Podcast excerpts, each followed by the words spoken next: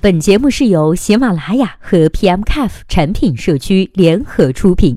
更多产品交流，请微信关注 PMCAF 公众号获取。Hello，大家好，欢迎收听本期的节目。今天呢，要和大家来分享的文章题目叫做《用户标签得怎样一步步落地呢》。有读者提问说，前期采用手动输入来为用户输入标签，之后的自动化怎样介入？用户细分需要哪些知识储备呢？新人不懂，请大佬们指教。今天为我们做出回答的这位作者的名字叫做陈小顾。那接下来时间，我们一起来听一下他是怎么说的吧。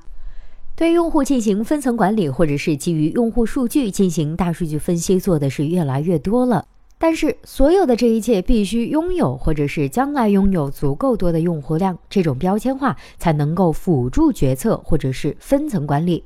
常规来说，用户的标签呢分为两种：属性标签和行为标签。两者之间呢有一定的依存度，主要是用户的某种行为呢积累到一定的频率，则会相对的理性判断用户拥有一定的属性。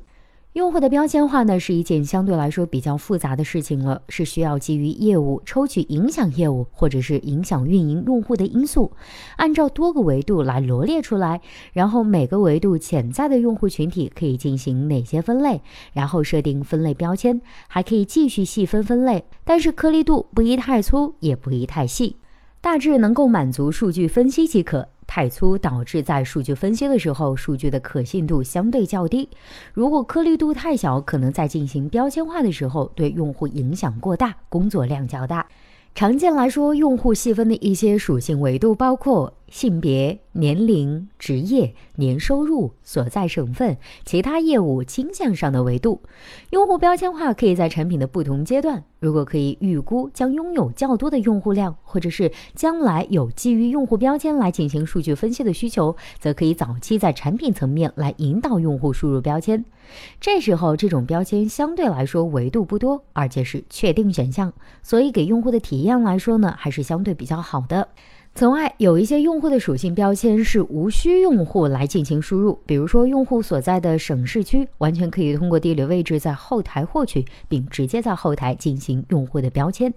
涉及到业务倾向这块的标签呢，可以让用户来进行选择，但是这种选择呢，还得集合用户的行为数据来做相应的矫正。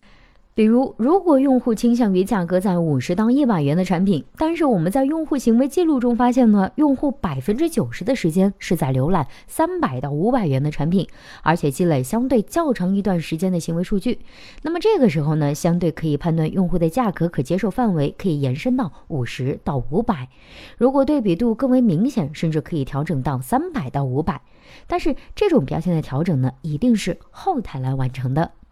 好了，以上就是本期节目的全部内容。希望本期节目能够对您有所帮助。如果对待这个问题呢，您还有自己独特的见解，或者是想发表的意见，欢迎登录 PMCAF 产品经理社区，我们期待您的精彩回答。那我们下期再见啦，拜拜。